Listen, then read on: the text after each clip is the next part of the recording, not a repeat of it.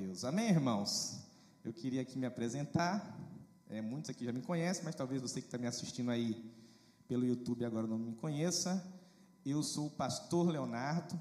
Pela graça de Deus, Deus me chamou aqui para participar da edificação da igreja, juntamente com o pastor Antônio Carlos, quem eu tenho auxiliado, a pastora Jaqueline, e pelo qual eu sou muito grato a Deus, porque eles têm cuidado de mim, têm me apacentado, e por isso estou aqui. Amém? Essa ovelhinha gordinha, saudável, a cara dos pastores. Amém? Glória a Deus. Aleluia. E eu quero falar hoje, irmão, sobre um assunto que é extremamente importante e que não se fala muito, pelo menos nesses 14 anos que eu tenho como crente, eu não vejo falar muito desse assunto nas igrejas, mas graças a Deus aqui na Nova Aliança nós temos falado disso todos os anos, porque é um princípio poderoso para a nossa vida. E o tema da mensagem de hoje é o, prin, o princípio das primícias. Diga assim comigo: o princípio das primícias. Que princípio poderoso que nós vamos conhecer hoje. Meu objetivo é que você entenda esse princípio, conheça ele, que você entenda como nós fazemos aqui na Nova Aliança para praticar esse princípio, e eu espero também que eu possa mostrar de forma prática como ele impacta na nossa vida. Então, essa é a minha missão hoje aqui com vocês. É, e para a gente começar a entender esse princípio das primícias, a gente precisa entender o que é, qual o significado de primícia. Então, primícia é aquilo que é primeiro. Ela é associada no Velho Testamento a uma prática de se oferecer cereais ao Senhor. Ela foi conhecida como uma festa, festa das primícias.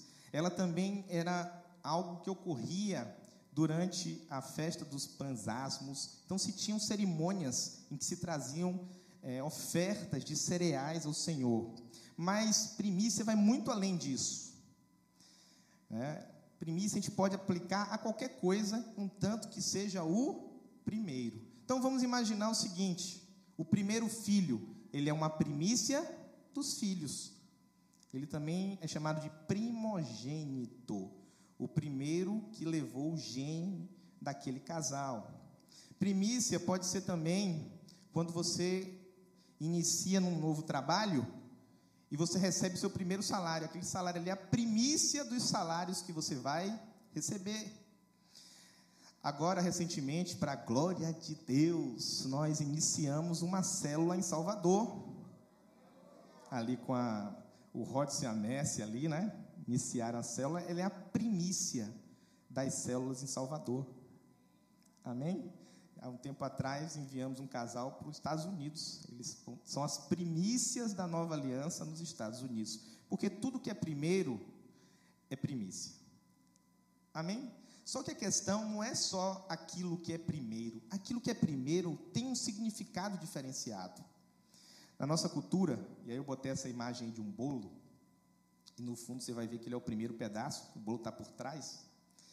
Não sei se você já foi na festa de aniversário, e aí sempre tem aquela hora que alguém fala assim: para quem que você vai dar o primeiro pedaço? Não tem isso? E aí você pega ali e dá para a pessoa que você mais detesta. Não é assim que funciona? É assim? Para quem que você dá o primeiro pedaço? Para alguém que você considera, para alguém que você quer destacar, para alguém que você quer honrar, para alguém que é especial na sua vida, para alguém que ocupa um lugar né, de destaque, alguém que fez alguma coisa né, por você e você agora quer retribuir, sei lá, às vezes um amigo que passou o dia todo lhe ajudando ali a preparar a festa, e você, poxa, eu vou dar o primeiro pedaço, eu vou honrar, porque ele é, mereceu isso. Né? E você então dá destaque, você dá um lugar de importância àquela pessoa. Então, o que eu quero dizer com isso é que primícias na Bíblia, eles, ela demonstra o nível de importância que damos a alguma coisa. Porque aquilo que é primeiro, aquilo que é prioridade para nós, isso toma o nosso coração. isso domina o nosso coração. Nós investimos tempo no que é importante. Nós investimos nosso dinheiro no que para nós é prioridade. Então, prioridades determinam um grau de importância em alguma coisa que nós damos na nossa vida. Então, eu deixei essa frase aí: aquilo que priorizamos demonstra o que está no nosso coração. Jesus, ele falou em Mateus 6, 21, porque onde estiver o vosso tesouro, aí estará também o vosso coração.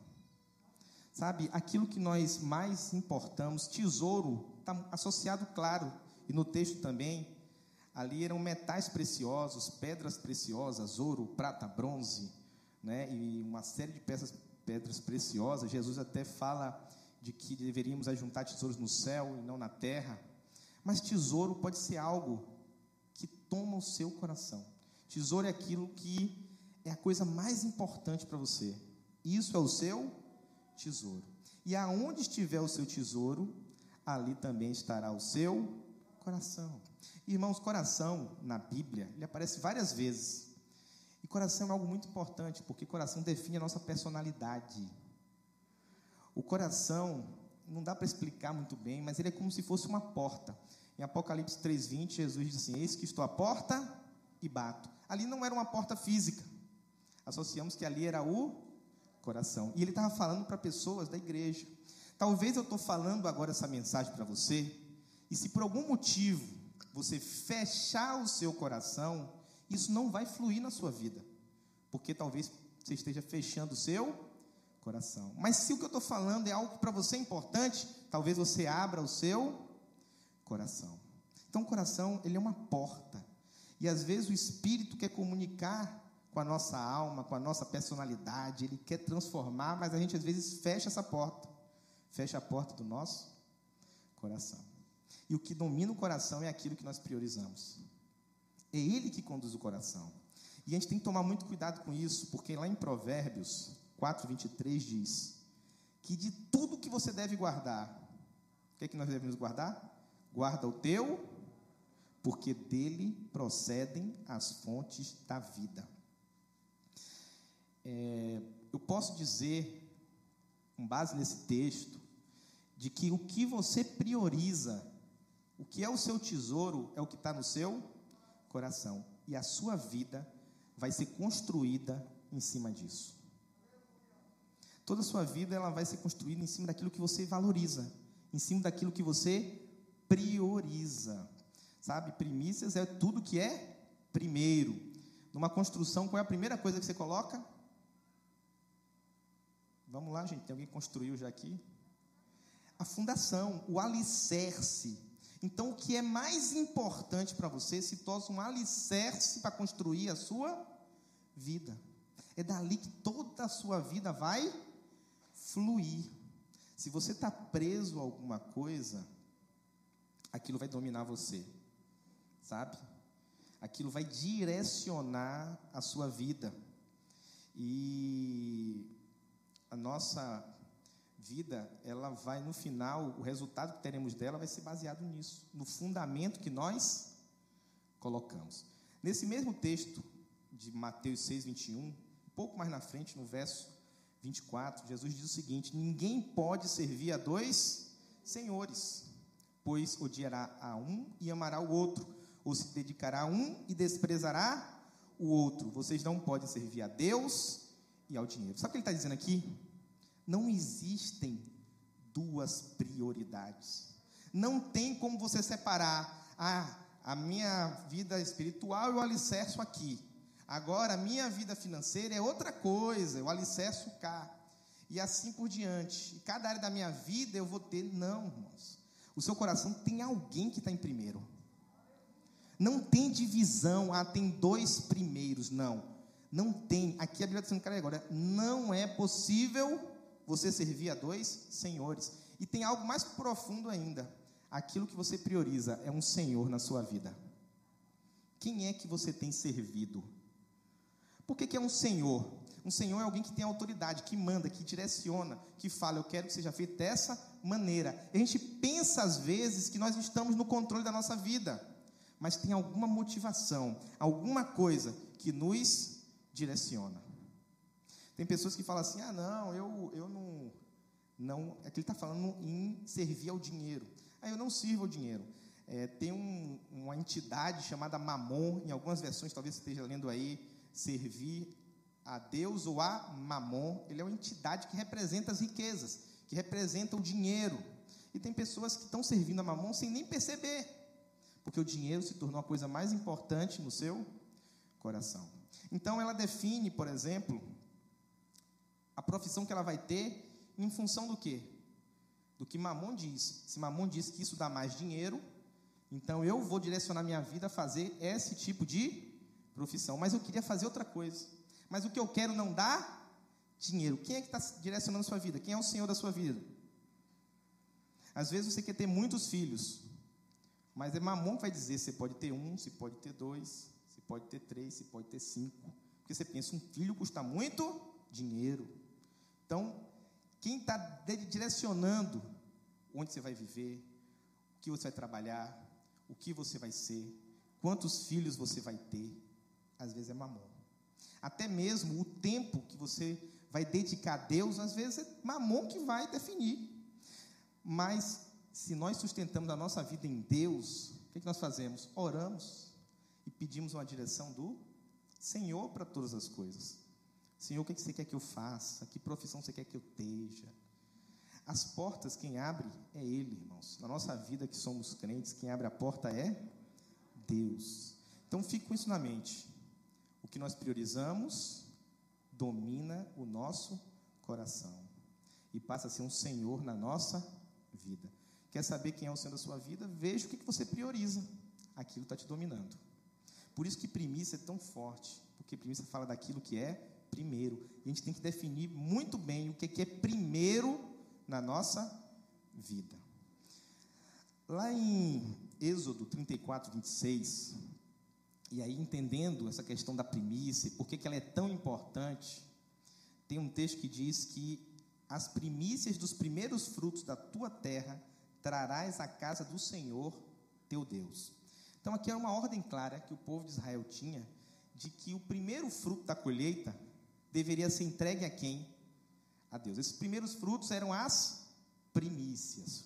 E nós aqui, como nova aliança, nós praticamos dessa forma o princípio das primícias. Como é que funciona? todo ano, na virada do ano, do dia 31 para o dia 1, nós fazemos um culto que começa às 10 da noite e termina meia-noite em ponto. Ele termina um pouquinho depois da meia-noite, porque quando dá meia-noite, ali são as primícias do próximo ano que estão começando, do tempo. Os primeiros segundos, os primeiros minutos do ano que está chegando. E aí, nos primeiros minutos, nós então trazemos uma oferta ao Senhor. É uma oferta que desde de novembro nós começamos a falar e começamos a pensar, a orar e preparar essa oferta para que no dia 31 nós traçamos, tragamos para o culto. E aí nós estaremos dando não só a primícia do nosso tempo, dizendo, Senhor, os primeiros momentos eu começo aqui adorando a Ti, mas também vim oferecer a primeira coisa em que eu vou colocar aqui as minhas finanças, e não se engane, dinheiro fala fortemente ao nosso coração. Eu vou colocar diante de ti. E aí damos essa oferta. Eu peguei um envelope, mas não sei onde coloquei. Nossa, eu tenho um envelope. Alguém pode pegar um envelope para mim? Acho que está aqui. Graças, olha isso nessa mochila aí, se não tem um envelope aí dentro. Ô meu pai. Eu me planejei todo para trazer um envelope. Deve estar tá nesse bolsinho da frente aí. E a gente tem um envelope especial, onde a gente coloca, tem escrito lá primícia, aqui ó, obrigado, só a graça mesmo para me socorrer em situações como essa, né? E a gente tem esse, envelope, irmãos, um envelope de primícias. Então a gente tem um envelope normal que a gente oferta, tem um envelope de dízimo e a gente tem também um envelope de primícias.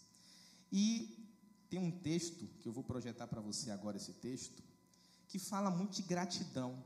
Porque um dos significados dessa oferta que nós trazemos é gratidão.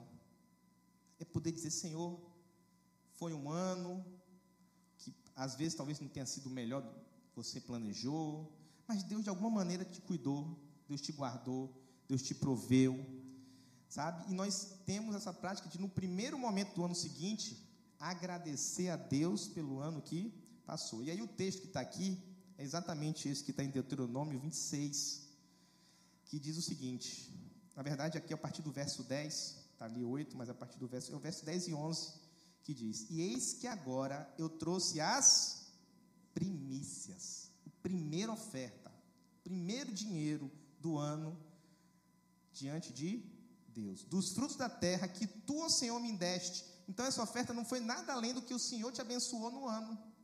Ela representa isso.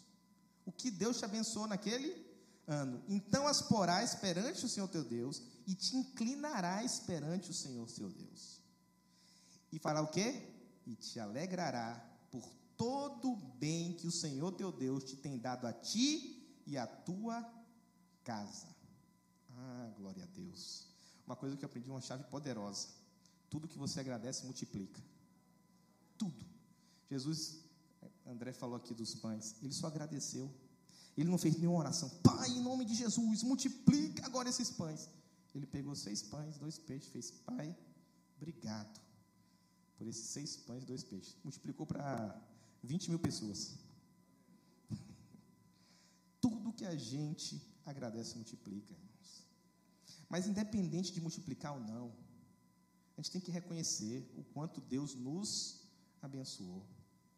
Com certeza Deus fez algo por você. Ah, pastor, Deus não fez nada por mim esse ano. Nada. Se não fez nada, então não traga nada. Mas se Deus fez alguma coisa por você, e eu sei que fez, irmão, se você está aqui, gordinho, saudável, bonito, com a bochecha roxinha, vermelhinha, coradinho, aqui junto com os irmãos adorando a Deus, olha que privilégio! É porque Deus fez muita coisa na sua vida. E nós vamos então temos essa prática como gratidão. Outra coisa que nós também fazemos, e aí eu falei da frente, onde tem o texto de Deuteronômio 26, 10 e 11, mas atrás a gente tem uma, uma parte onde nós colocamos 12 pedidos, um para cada mês, do ano que vai vir.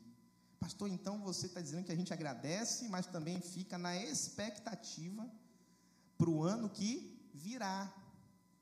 Aí você fala, pastor, é uma barganha, então. Eu dou para Deus, Deus dá para mim. Não, você já é totalmente abençoado por Deus. Mas vai se manifestar porque você vai reconhecer isso.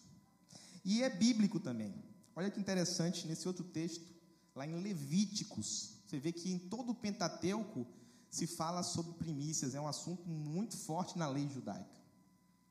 E lá em Levíticos 23, 10 e 11, diz o seguinte: Fala aos filhos de Israel e diz-lhes: Quando houverdes entrado na terra que vos hei de te dar, e fizerdes a sua colheita, então trareis o molho das primícias da vossa cega, que é a colheita, né, ao sacerdote. E ele moverá o molho perante o Senhor, para que sejais aceitos. No dia seguinte ao sábado, o sacerdote o moverá. Olha como é que funcionava, irmãos. Todo mundo sabe, deve conhecer mais ou menos a história da saída do povo de Israel do Egito. E ele foi liberto no período da Páscoa. A Páscoa, na verdade, representa esse momento. Sexta-feira eles comem o cordeiro, o anjo da morte vem, mas quem passou o sangue do cordeiro na porta, o anjo passa por cima, e morrem os primogênitos do Egito.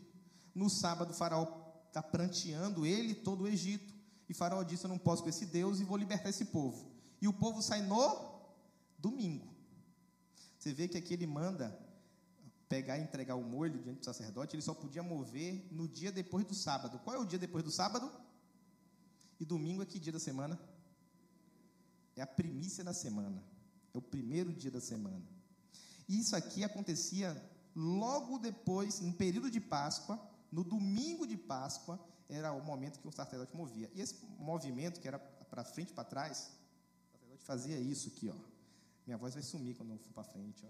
Tá vendo aqui, ó? E aí volta depois. Quando ele fazia isso, significava o seguinte: agora esse molho. Molho é o seguinte, irmãos, vou explicar para vocês. Molho não é que você pegou a pimenta e botou ali o molhinho de pimenta em cima da oferta, não. Molho é o seguinte: ele ia no campo, olhava ali dentro o, o, o trigo ou milho, não sei, né, do cereal que ele queria, ele abraçava e o que ele conseguisse abraçar era um molho. E ele tinha uma foice que ele cortava. E aí saía com aquele molho abraçado. Então, o molho seria esse conjunto aí de que ele conseguiu pegar, isso seria a primícia. O sacerdote movia, então movendo estava santificado, separado, pertencia agora a quem? A Deus, foi consagrado a ele. Agora interessante mais para frente no verso 15 que diz, ó, depois, depois de ter feito isso, com, vós contareis desde o dia seguinte ao sábado, ou seja, a partir de domingo, desde o dia em que trouxerdes o molho da oferta movida, sete semanas inteiras serão. Uma semana tem sete dias, sete vezes sete, quarenta e nove dias. Até o dia seguinte ao sétimo sábado. Então, 49 parar no sábado. 50 seria no domingo. E então oferecereis nova oferta de alimento ao Senhor. Irmãos, esse primeiro molho não era no tempo da colheita, ainda da grande colheita. Tinha alguns frutos que eles amadureciam antes. Então ele procurava um molho que já tivesse maduro e cortava. Mas a colheita mesmo, que tudo estaria maduro e fazia uma grande colheita, só aconteceria 50 dias depois. Tanto que 50 dias depois da festa da Páscoa dos Pães Asmos, onde acontecia a primícia, tinha então a festa das primícias, também chamada de festa das semanas ou Pentecostes. Por que Pentecostes? Porque Pentecostes significa 50. 50 dias depois, no Pentecostes, começava então uma grande colheita. E você acha que eles ficavam como depois que o molho era movido? Contando. Que horas que minha bênção chega? Ai, 50 dias a gente vai colher. 50 dias a gente vai ter uma provisão aqui enorme. Como é que o agricultor fica contando os dias que vai vir a colheita? Então havia uma expectativa que depois que aquela oferta fosse movida diante de Deus, e nós vamos mover ela no dia 31 para o dia 1, que logo depois viria uma grande colheita. Então o que, é que nós fazemos? Nada mais, nada menos que colocar as nossas expectativas da grande colheita que virá no próximo ano. E aí colocamos 12 pedidos. Irmãos, alguém aqui já recebeu alguma coisa? Numa... alguém aqui já participou? Alguém aqui já foi abençoado? Dá um glória a Deus que já foi abençoado aí. Irmão, se eu fosse dar aqui tempo para as pessoas dar testemunho do que Deus está fazendo através das primícias, a gente ia ficar aqui até acabar a eleição, ia nem votar. Amém, irmãos? E o que que é, eu aprendo? Tem uma, tem uma, como é que eu posso dizer? Um, um princípio espiritual dentro disso aqui. No domingo, Cristo ressuscitou. Ele foi a primícia de uma nova raça de gente santa. E 50 dias depois ele diz: Fiquem em Jerusalém e orem. E os discípulos esperaram, e 50 dias, justamente no dia de Pentecoste, o primeiro molho tinha sido o quê? Santificado diante de Deus, que era Jesus. E aí no dia de Pentecoste, o Espírito Santo desceu. Os apóstolos foram cheios do Espírito, e naquele dia, eles pregaram e 3 mil pessoas foram salvas. Olha a colheita que já foi no primeiro momento, primeira pregação. Então isso aqui aponta, irmãos, para Cristo, que foi o primeiro de uma nova colheita. Nós estamos vivendo agora no tempo da colheita. Eu fui colhido. Você também foi colhido? Quem foi colhido aqui? Amém? Sabe por quê? Lá em Hebreus 10 diz que o Velho Testamento é só uma sombra das verdades espirituais do Novo. Olha só que interessante. O terceiro motivo, né? Gratidão, expectativa. O terceiro motivo é esse. Independente da gratidão, da expectativa, a gente precisa aprender a dar a Deus o primeiro lugar da nossa vida. Às vezes é difícil, muitas pessoas ficam ali numa crise. Porque, ah, Réveillon, passar na igreja. Eu não consigo nem imaginar outro lugar para passar. Pelo menos agora que eu estou sem dinheiro para ir para Paris. Mas, irmãos, não tem lugar melhor para estarmos. E trazer uma oferta, mas isso demonstra quem está em primeiro lugar na nossa vida. Sabe? E tem um princípio chamado princípio do primeiro. Tudo que é primeiro é de Deus. Você pode reconhecer ou não, mas o primeiro, eu vou mostrar na Bíblia, com vários exemplos, pertence a quem? Então ele tem que ter um lugar de destaque na nossa vida. Todos os holofotes, o pódio da nossa vida, de primeiro lugar, quem tem que estar é Deus. Olha só, no texto de Êxodo 34, eu li o 26 logo no início, ele fala também dos animais. Tudo o que abre a madre, meu é, até tudo, até todo o teu gado que seja macho e que abre a madre de vacas e de ovelhas. O burro, porém, que abrir a madre, resgatarás com um cordeiro, mas se não resgatares, cortar-lhe-ás a cabeça.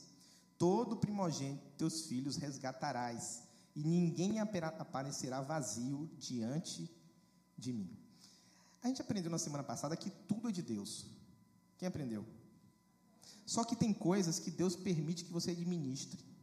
Mas tem coisas que são exclusivas de Deus. São coisas que você não pode administrar, que você não pode tomar, que você não pode ficar para você. Pertence a Ele, é somente dele. Então tudo é dele. Mas tem coisas que são o quê?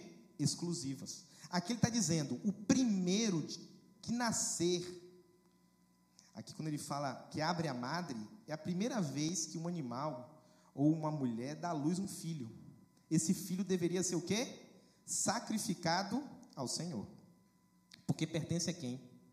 Então, irmão, nasceu um cordeiro, primeiro morria. Era oferecido. Nasceu uma pombinha, morria. Agora, se nascesse um burro, burro era um animal imundo. Então ele não podia ser resgatado. Não, melhor, não podia ser oferecido a Deus. Ele precisava ser o quê? Resgatado. E quem sobrava?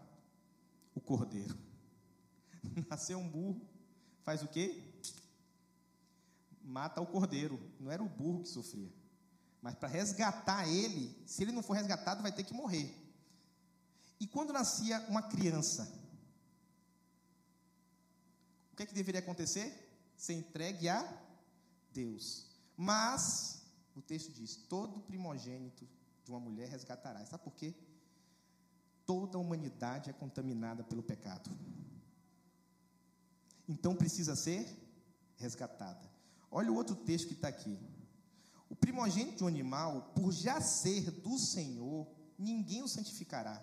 Não precisava separar o primeiro, o primeiro já nascia santo, já nascia separado, já nascia consagrado. Seja boi, gado miúdo, do Senhor é, mas se for um animal imundo, o resgatarás, segundo a tua estimação, e sobre ele acrescentará o seu quinto, e se não se resgatar, vender-se-á, segundo a tua estimação. Então, irmãos, na Bíblia tinha animais que eram imundos, e eles precisavam ser resgatados.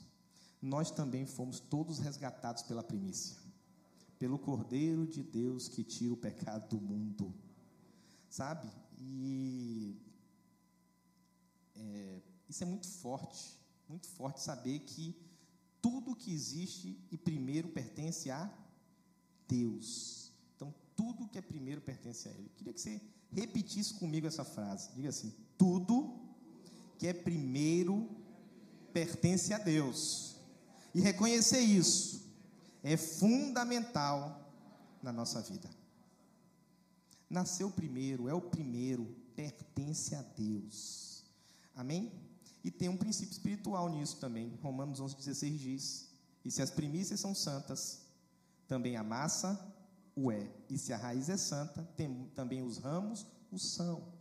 Sabe, irmão, se a raiz, que é o fundamento, que é a base, for santo, se você está construindo sobre uma base sólida, a árvore vai crescer e toda árvore será santa. Por isso que Jesus, o único que não precisava ser resgatado, porque ele já nasceu santo. E aí tem um mistério aqui. Jesus tinha que ir para a cruz de qualquer jeito. Porque se ele não quisesse ir, Deus ia ter que matar ele, porque ele era o primeiro. Ele teria que ser entregue de qualquer maneira. Mas quando ele foi na cruz, ele resgatou toda a humanidade.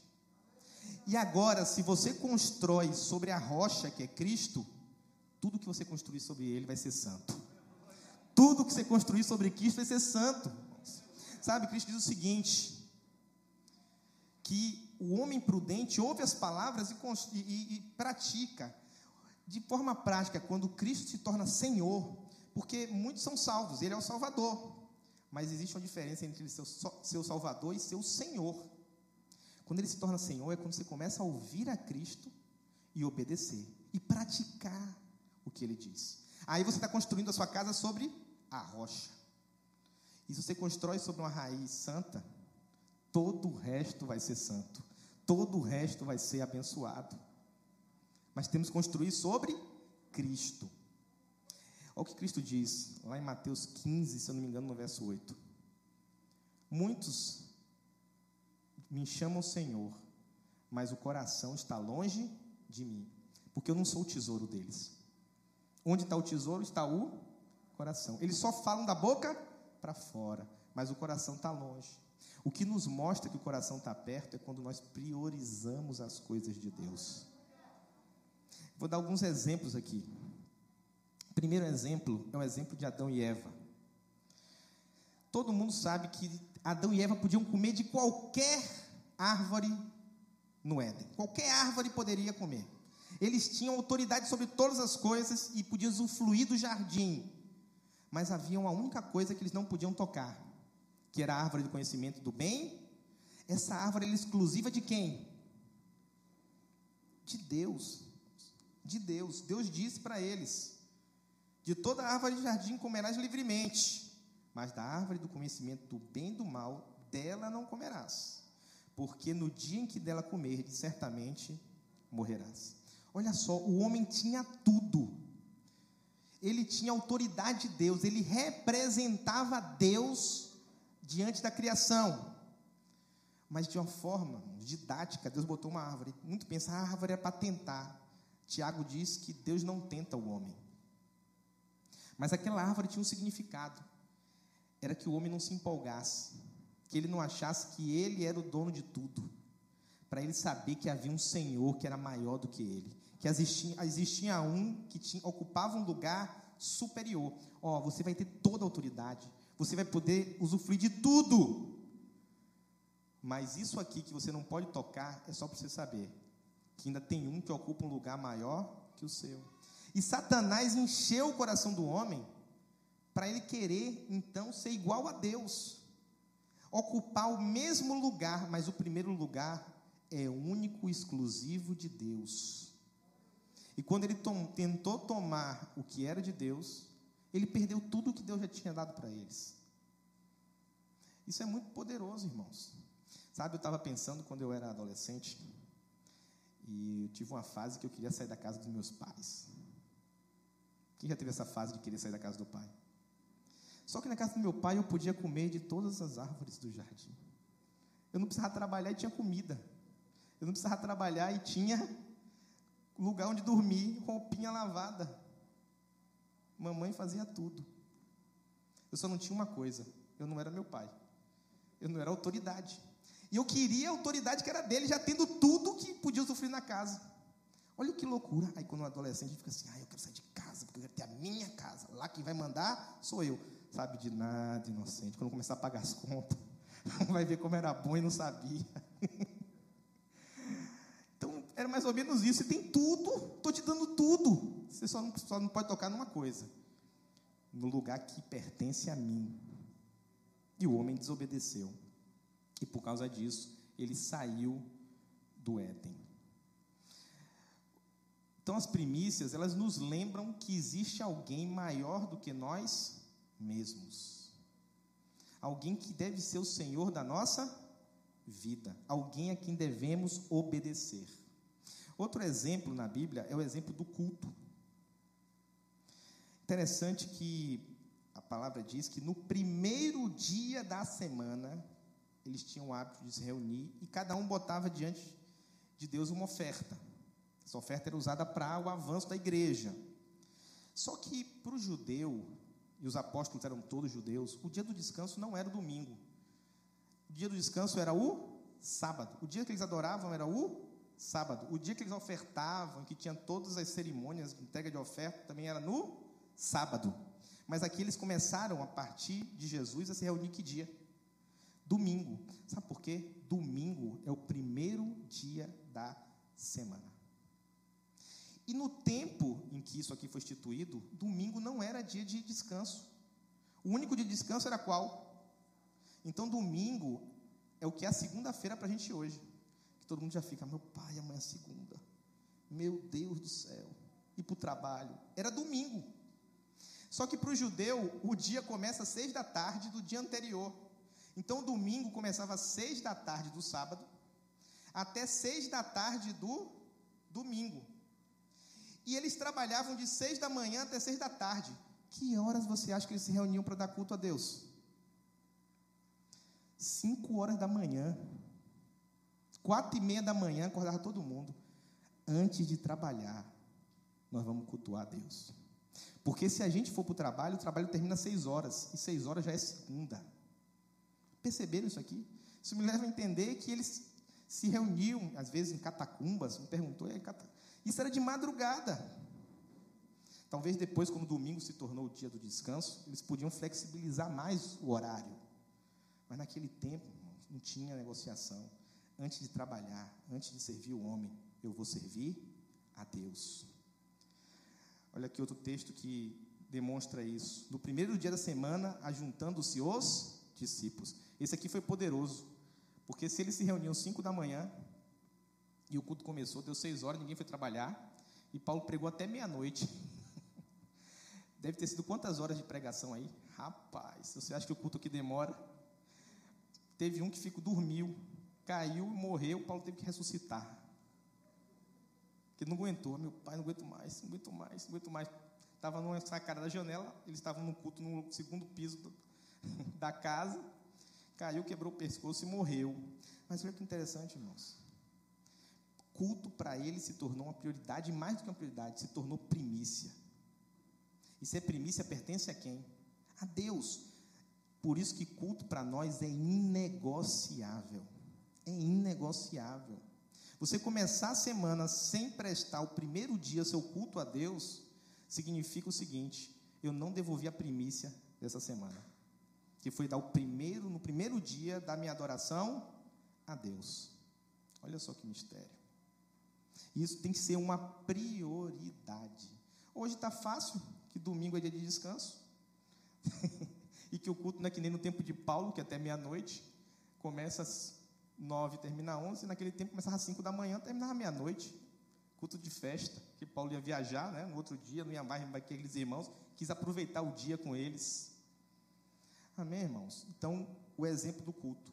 Mudou-se aquele costume de adorar no sábado para o domingo, porque domingo tem uma expressividade. Domingo é o primeiro dia, e o primeiro dia é primícia para o Senhor. Outro exemplo é o de Abraão e Isaac. Olha só que texto poderoso, Gênesis 22. Deus dá uma ordem a Abraão. Ele diz: toma agora o teu filho. E é o que ele fala, o teu único filho Isaac. Abraão tinha um outro filho, que era Ismael. Só que Ismael, Deus não considerou como filho. Por quê? Porque Ismael foi gerado a partir da carne. Ismael não era puro. Mas Isaac foi gerado em fé. Foi uma produção sobrenatural. Porque Isaac foi gerado no ventre de Sara, que já tinha 90 anos de idade, isso por si só já é um milagre, e que era estéril. Então foi total intervenção divina para Isaac nascer. Ele era o filho da promessa, o filho da fé. E se era o primeiro, se era o único, ele também era o quê? Ele tinha que ser dado ao Senhor. Deus não pediu a Abraão somente porque, ah, vou fazer uma prova de Abraão agora. Não. Ele teria que dar o filho. Porque Isaac pertencia a quem? A Deus. E aí, ele pede, e você acha que Abraão fez o quê? Abraão, rapaz, meu filho, meu único filho. Abraão tinha no coração uma fé tão grande, porque Deus tinha dado a promessa de que mesmo que ele matasse Isaac, Deus ia ressuscitar. Mas ele não deixou de fazer o que Deus pediu. Na hora que ele vai então imolar Isaac, uma voz do anjo diz assim: Não estenda a tua mão sobre o moço e não lhe faças nada, porquanto agora sei que temes a Deus e não negaste o teu filho, o teu único filho. Sabe o que eu aprendo com isso? A nossa primícia determina quem é o nosso Senhor. Aquilo que damos o primeiro determina, sabe por quê? É temor. Quando você tem um Senhor, não tem essa de você chegar e falar assim: ah, não vou fazer. Se Ele é Senhor, no seu coração vai ter temor em não desobedecer. Mesmo que isso te custe a coisa mais cara, mais preciosa, que você mais goste ou que você mais preze, mas você tem que dizer para Deus: eu gosto muito disso, mas tem um que é primeiro lugar na minha vida, e é o Senhor. E ele tinha temor de Deus. Aquilo que você tem temor é prioridade na sua vida. Se quando você pega o seu salário, a primeira coisa que você separa é a prestação da casa, é porque você tem temor do banco. A verdade é essa. Ai, se eu não pagar o banco, o banco vai vir, vai me botar no PC, Serasa, vai ser um problema sério. O seu temor é do banco. Agora, quando você pega, já separa a parte que é de Deus, como uma primícia e devolve a Ele, você está dizendo: o meu Senhor é Deus. Eu não sei o que vai acontecer, não sei que conta que eu vou ter que pagar amanhã, não sei se vai sobrar dinheiro, não sei se vai sobrar, mas o meu Deus está em primeiro lugar. É difícil quando você não vê o dinheiro entrar, e aquele pouquinho que ainda assim, meu pai, tem que tirar parte de Deus. Mas se você paga outra coisa, é aquilo ali que você teme.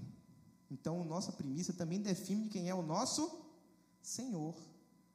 Estou dando razões aqui para qual você, você possa primiciar com mais entendimento. Outro exemplo é o exemplo de Faraó. Olha só, irmãos, um texto poderoso. Tem coisas que a gente não percebe na Bíblia, a gente tem que olhar com calma.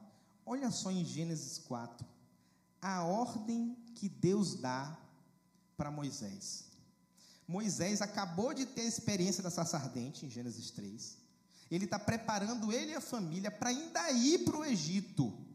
Aí Deus fala: quando você chegar lá, eu tenho um recado para Faraó. Então dirás a Faraó: esse é o meu recado. Deus dizendo para Moisés: Assim diz o Senhor: Israel é meu filho, o meu primogênito. Você sabe que a nação de Israel é a primeira nação que foi exclusiva de Deus. E ela também é exclusiva de Deus porque a nação de Israel vem de Isaac. Isaac era o primogênito, foi oferecido a quem? A Deus. Deu. Então Isaac teve Jacó, que virou Israel e que deu a nação. Então essa nação, para Deus, é a primícia. Ela é santa. Israel é o primogênito. Hoje várias nações adoram ao Senhor e glorificam o nome dele. Mas o povo que foi escolhido inicialmente foi o povo de Israel. E Faraó estava fazendo o quê? Prendendo, segurando, escravizando o povo de Israel. E aqui foi muito clara a mensagem. Eu te tenho dito: deixa aí o meu filho para que me sirva. Mas tu recusaste deixá-lo ir. Eis que eu matarei o teu filho, o teu primogênito. A gente pensa que o primogênito foi no final, depois que veio todas as pragas, aí veio a praga do primogênito. Não, já era o que estava no coração de Deus desde o primeiro momento. Ele já foi com essa missão: resgatar o que é meu. Porque o que é meu é meu. E aí, Deus manda Moisés. Só que sabe o que eu aprendo com essa lição aqui? Deus, irmãos, ele é muito longâmino, paciente e benevolente. Ele até com Faraó, que é uma representação do diabo, ele tem paciência. Calma.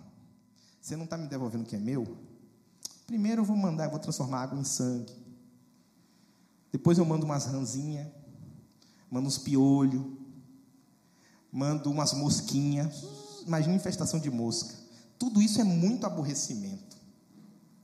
Só que depois do aborrecimento de ter sua fonte de água seu suprimento de água cortado, de ter que conviver com rã, ficar cheio de piolho, vir mosca, aí começa a piorar o negócio. Porque aí começam a morrer os animais. Você sabe que a economia naquele tempo era baseada na pecuária e na agricultura. Os animais começam a morrer. E aí começa a vir problema na saúde.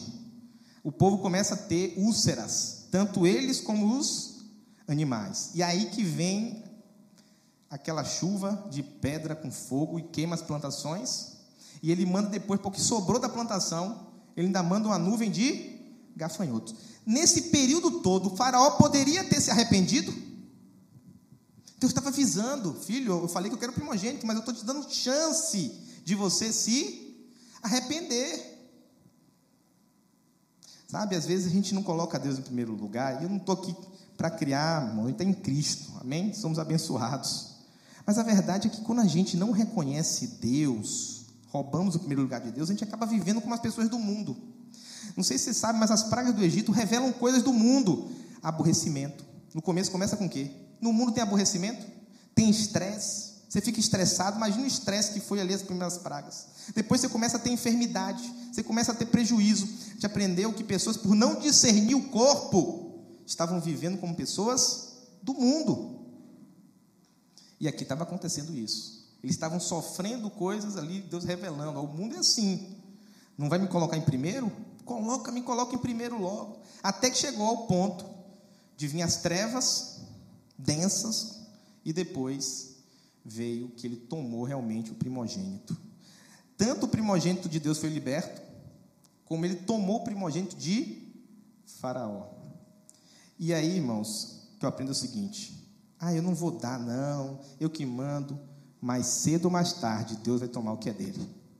Você pode até reter agora, mas de uma maneira ou outra, Deus, uma hora, ele vai requerer. Ele pode até te dar chance para você se arrepender e falar: não, vou botar Deus em primeiro lugar. Mas uma hora ele vai requerer o lugar dele. Um dia não tem jeito, pode ser o mais orgulhoso, o ateu, um dia todo joelho se dobrará e toda a boca confessará: Jesus Cristo é o Senhor. Um dia a gente vai ter que reconhecer, mesmo que você não reconheça hoje. E você acha às vezes que está retendo, ah, eu estou retendo porque eu, vou, eu não posso agora abrir mão desse recurso. Irmãos, a Bíblia diz em Provérbios que às vezes a gente retém mais do que é justo. E em vez de acrescentar, perde. Porque mais cedo ou mais tarde, aquilo ali que você não devolveu a Deus vai sumir de outra maneira, porque Deus vai requerer o que é dele. Outro exemplo é o exemplo de Jericó. Quem conhece a história de Jericó? Ninguém conhece a história de Jericó? As muralhas caíram, o povo andou sete vezes ali, bradou e as muralhas de Jericó caíram. Aqui está dando um murro, né? Foi Deus, na hora que o povo fez. Ah! Não foi esse um grito, não. Esse grito está feio demais. Deve ter um grito de trombeta. Aí Deus veio com a mão espiritual e! Destruiu a muralha e deu uma grande vitória, porque diziam que os muros de Jericó eram intransponíveis. Só que Jericó foi a primeira cidade que o povo de Israel conquistou quando entrou na terra, e o primeiro pertence a quem? A ordem de Deus era clara: dessa cidade vocês não vão tocar em nada, nem ouro, nem prata, nada. Tudo da cidade é meu, porque eu vou dar vitória sobre várias cidades, mas a primeira é minha. Só que um homem no meio do acampamento chamado Acã, esse camarada peca e ele toma do tesouro de Jericó. Só ele, todo mundo obedeceu a Deus, mas um no meio do arraial pegou e guardou algo que pertencia a quem? A Deus. Aí, o que acontece? Eles vão para a segunda batalha, numa cidadezinha pequena, chamada Ai, desfortificada, que o povo de Israel ganhava até sem precisar da ação de Deus, que era muito fácil dominar Ai. E eles perdem Ai. Uma coisa que seria simples, eles têm uma grande derrota. Sabe por quê? Porque Deus não estava em primeiro lugar. Eles colocaram outra coisa em primeiro lugar. No momento que alguém pegou algo que era de Deus, a mão de Deus que dava vitória saiu. Então tá bom, vão na força do braço de vocês. E tiveram uma grande derrota. Por isso, os filhos de Israel não puderam subsistir perante os seus inimigos. Sabe o que eu aprendo com isso? Deus deve ser o nosso alicerce para a vitória. Quer ter uma vida de vitória? Deus tem que estar em primeiro lugar. Quer vencer todos os seus inimigos na sua vida? Coloque Deus em primeiro lugar. Se Deus estiver em primeiro, tudo quanto você fizer vai dar certo. E todos os seus inimigos vão cair. Sabe, irmãos? A gente tem que ter isso. Deus tem que ser a base. Deus tem que ser o alicerce. Se você quer ter uma vida vitoriosa, aí você pensa, mas Deus já não me abençoou com toda a sorte de bênçãos? Sim. Mas no momento que você diz que você não quer que ele seja o primeiro na sua vida, você está dizendo o seguinte: eu vou resolver na força do meu braço. Esse tapete aqui é a graça de Deus. A graça significa o seguinte: eu não mereço, mas Deus está em primeiro lugar, então eu recebo sem merecer. Quando eu digo não, se Deus não é o primeiro lugar, outra coisa é. Talvez seja você mesmo, eu sou o primeiro lugar da minha vida. Você saiu da graça. Agora eu luto minhas batalhas. E aí a chance de você perder é muito maior do que se você estiver na graça de Deus. Só que a graça pressupõe essa fé de que Deus tem que estar em primeiro lugar. Às vezes a gente tem planos, tem projetos e pensa, não consigo. É porque Deus ainda não deve estar em primeiro lugar. Olha o que é que aprendi uma vez e guardei no meu coração. Salmo 37, verso 4 e 5. Deleita-te no Senhor. Em quem? E Ele concederá os desejos do teu coração. Entrega teu caminho para Ele. Confia nele e Ele tudo fará. É você que vai fazer? É Deus. Quem foi que deu a vitória em Jericó? Deus. Mas em Ai eles perderam. Porque alguém tinha tomado o que pertencia a Deus. Te digo isso para você ter nesse princípio um alicerce para a sua vida. E eu vou encerrar com esse último exemplo. O exemplo de Caim e Abel. Todo mundo conhece a história. Pastor Patrick esses dias pregou e o que aconteceu que, ao cabo de dias, Caim trouxe do fruto da terra uma oferta ao Senhor. E Abel também trouxe dos primogênitos das suas ovelhas e da sua gordura, e atentou o Senhor para Abel e para sua oferta, mas para Caim e para sua oferta não atentou. E irou-se Caim fortemente, descaiu-lhe o semblante. Olha que interessante. Abel e Caim, os dois trouxeram oferta, mas a questão aqui não era a oferta em si, mas o que ela representava e em que lugar ela colocava Deus. Quando fala que Caim trouxe uma oferta ao cabo de dias, provavelmente Caim primeiro saiu, gastou, comeu e depois, passado um tempo, aí ele foi e levou uma oferta ao Senhor. Talvez nesse mesmo tempo, Abel também trouxe essa oferta. Só que a oferta de Abel foi um primogênito um primogênito do que? Das ovelhas. Então ele deu o primeiro a Deus. A questão não era ser o melhor, se era o maior, se era mais bonito. Se a oferta de Caim em valores era maior que a de Abel, a questão era que Abel deu o que era de Deus. Ele deu o primeiro. Agora não se engane, porque uma coisa que eu aprendo aqui é que a oferta de Abel exigiu fé. Foi uma oferta de fé. Porque a questão não é só, ah, ele deu o primogênito, mas ele fez algo que estava de acordo com a promessa de Deus. Tanto é por fé que lá em Hebreus 11 fala dos heróis da fé. E adivinha quem é o primeiro? Abel. No verso 4 diz: Abel, pela fé, deu uma oferta ao Senhor. Uma oferta muito mais excelente do que Caim. Uma oferta o qual, pela qual ele se tornou justo e a gente sabe que a justificação é pela fé. E essa oferta fala até hoje. Diz o texto lá de Hebreus 11, 4. E é interessante que a gente acha normal, porque em todo o Velho Testamento você vê as pessoas oferecendo animais. Mas esse foi o primeiro animal que foi sacrificado por um homem na história da humanidade. Nunca ninguém tinha matado um animal. Sabe por quê? O homem não comia carne.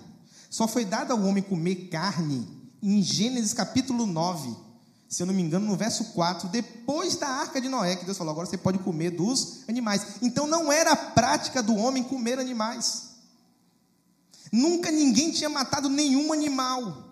Mas por que, que Abel resolveu então fazer o primeiro sacrifício da história? Porque lá em Gênesis, quando o homem pecou, Deus matou um animal para cobrir os pecados. Abel está repetindo o que Deus fez. Ele acreditava na promessa de que ele poderia ser coberto pelo sacrifício de um cordeiro. E então ele vai pela fé, ele fala: Eu vou dar essa oferta de acordo com a vontade de Deus. E por ela ele foi então justificado. Então a questão aqui, nossa, é: o que eu estou dando é da vontade de Deus? O que eu estou dando exige fé? Porque deve ter sido muito difícil para Abel matar um animal onde ninguém nunca tinha matado um animal. Não existia morte. Deve ter sido muito difícil para ele fazer aquilo. Então, não se engane.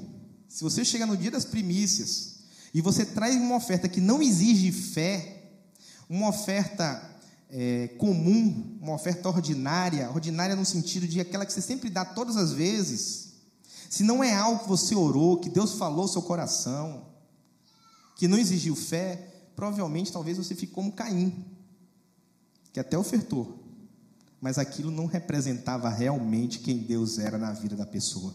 A sua oferta precisa vir e representar quem Deus é na sua vida. Não estou falando quanto é que você tem que dar, mas Deus vai falar com você. Porque se Ele é Senhor, Ele vai falar o seu coração. E tem que ser o primeiro. Amém? Então, Dito isso, eu quero terminar e chamar aqui o Ministério de Louvor, vai cantar uma canção. É uma pergunta que nós todos temos que fazer. Quem é realmente o primeiro na nossa vida? Não precisa responder para mim. É uma pergunta que você tem que fazer para você mesmo. Quem é o primeiro na minha vida? Diante de quem eu me prostro, que é maior do que eu? Às vezes tem pessoas que estão se prostrando diante do dinheiro, diante de outras coisas, mas o único que deveríamos nos prostrar é diante de Deus. Ele tem que ser o alicerce.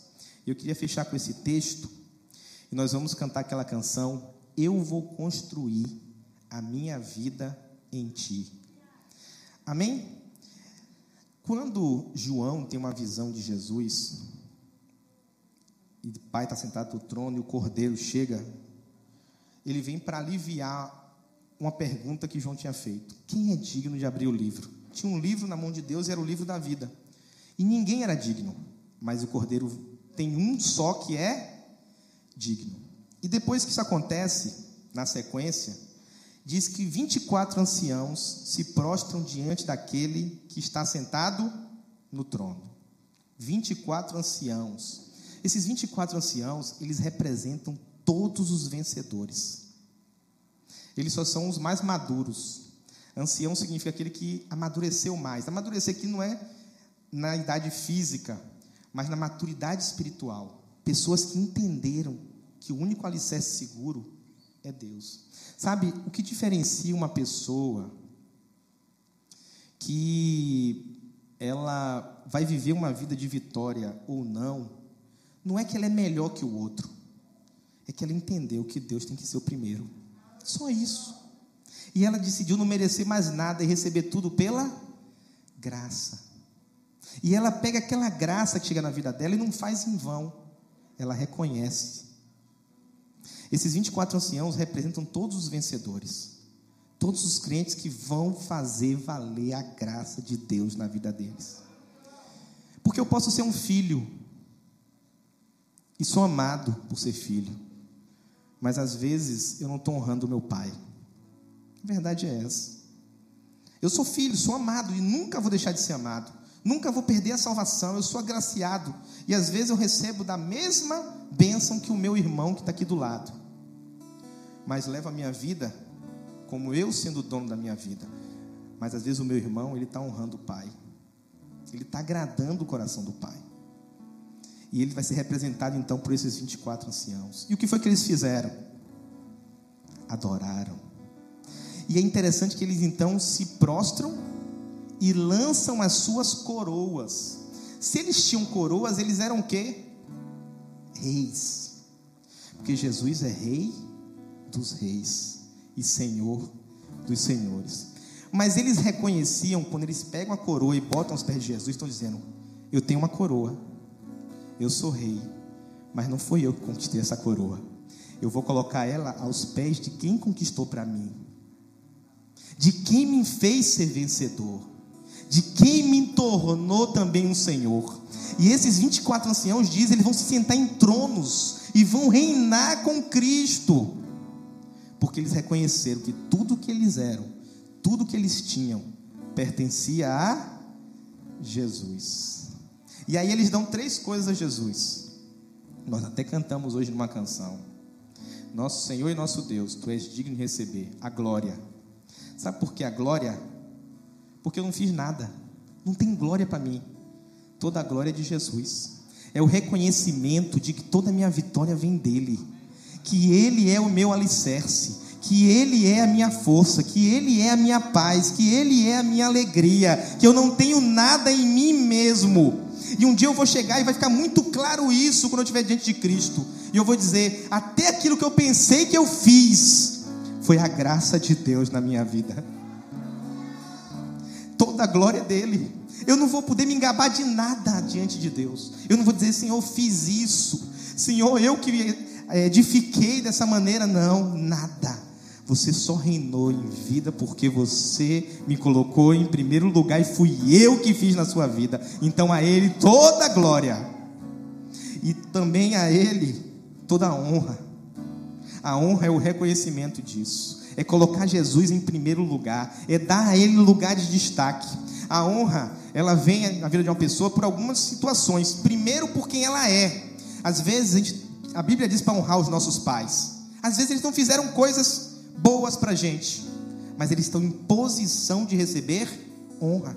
Não é pelo que faz, é por quem é. Mas também tem pessoas que recebem honra pelo que fazem. No exército, um ato de bravura.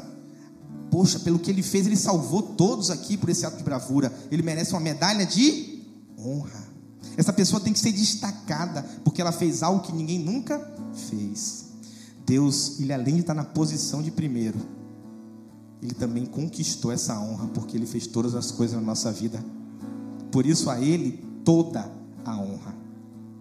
E por último, todo o poder. Poder é o seguinte: manda quem pode e obedece quem tem juízo. Poder, porque você é o Senhor. Poder, porque é você quem manda. Poder, porque a minha vida está nas tuas mãos. Você tem o poder de fazer o que você quiser comigo. Eu queria que você se colocasse de pé. Nós vamos declarar isso hoje. Sabe, essa palavra, irmão, é para que você hoje bote na sua vida um alicerce firme e decida: o primeiro vai ser de Deus.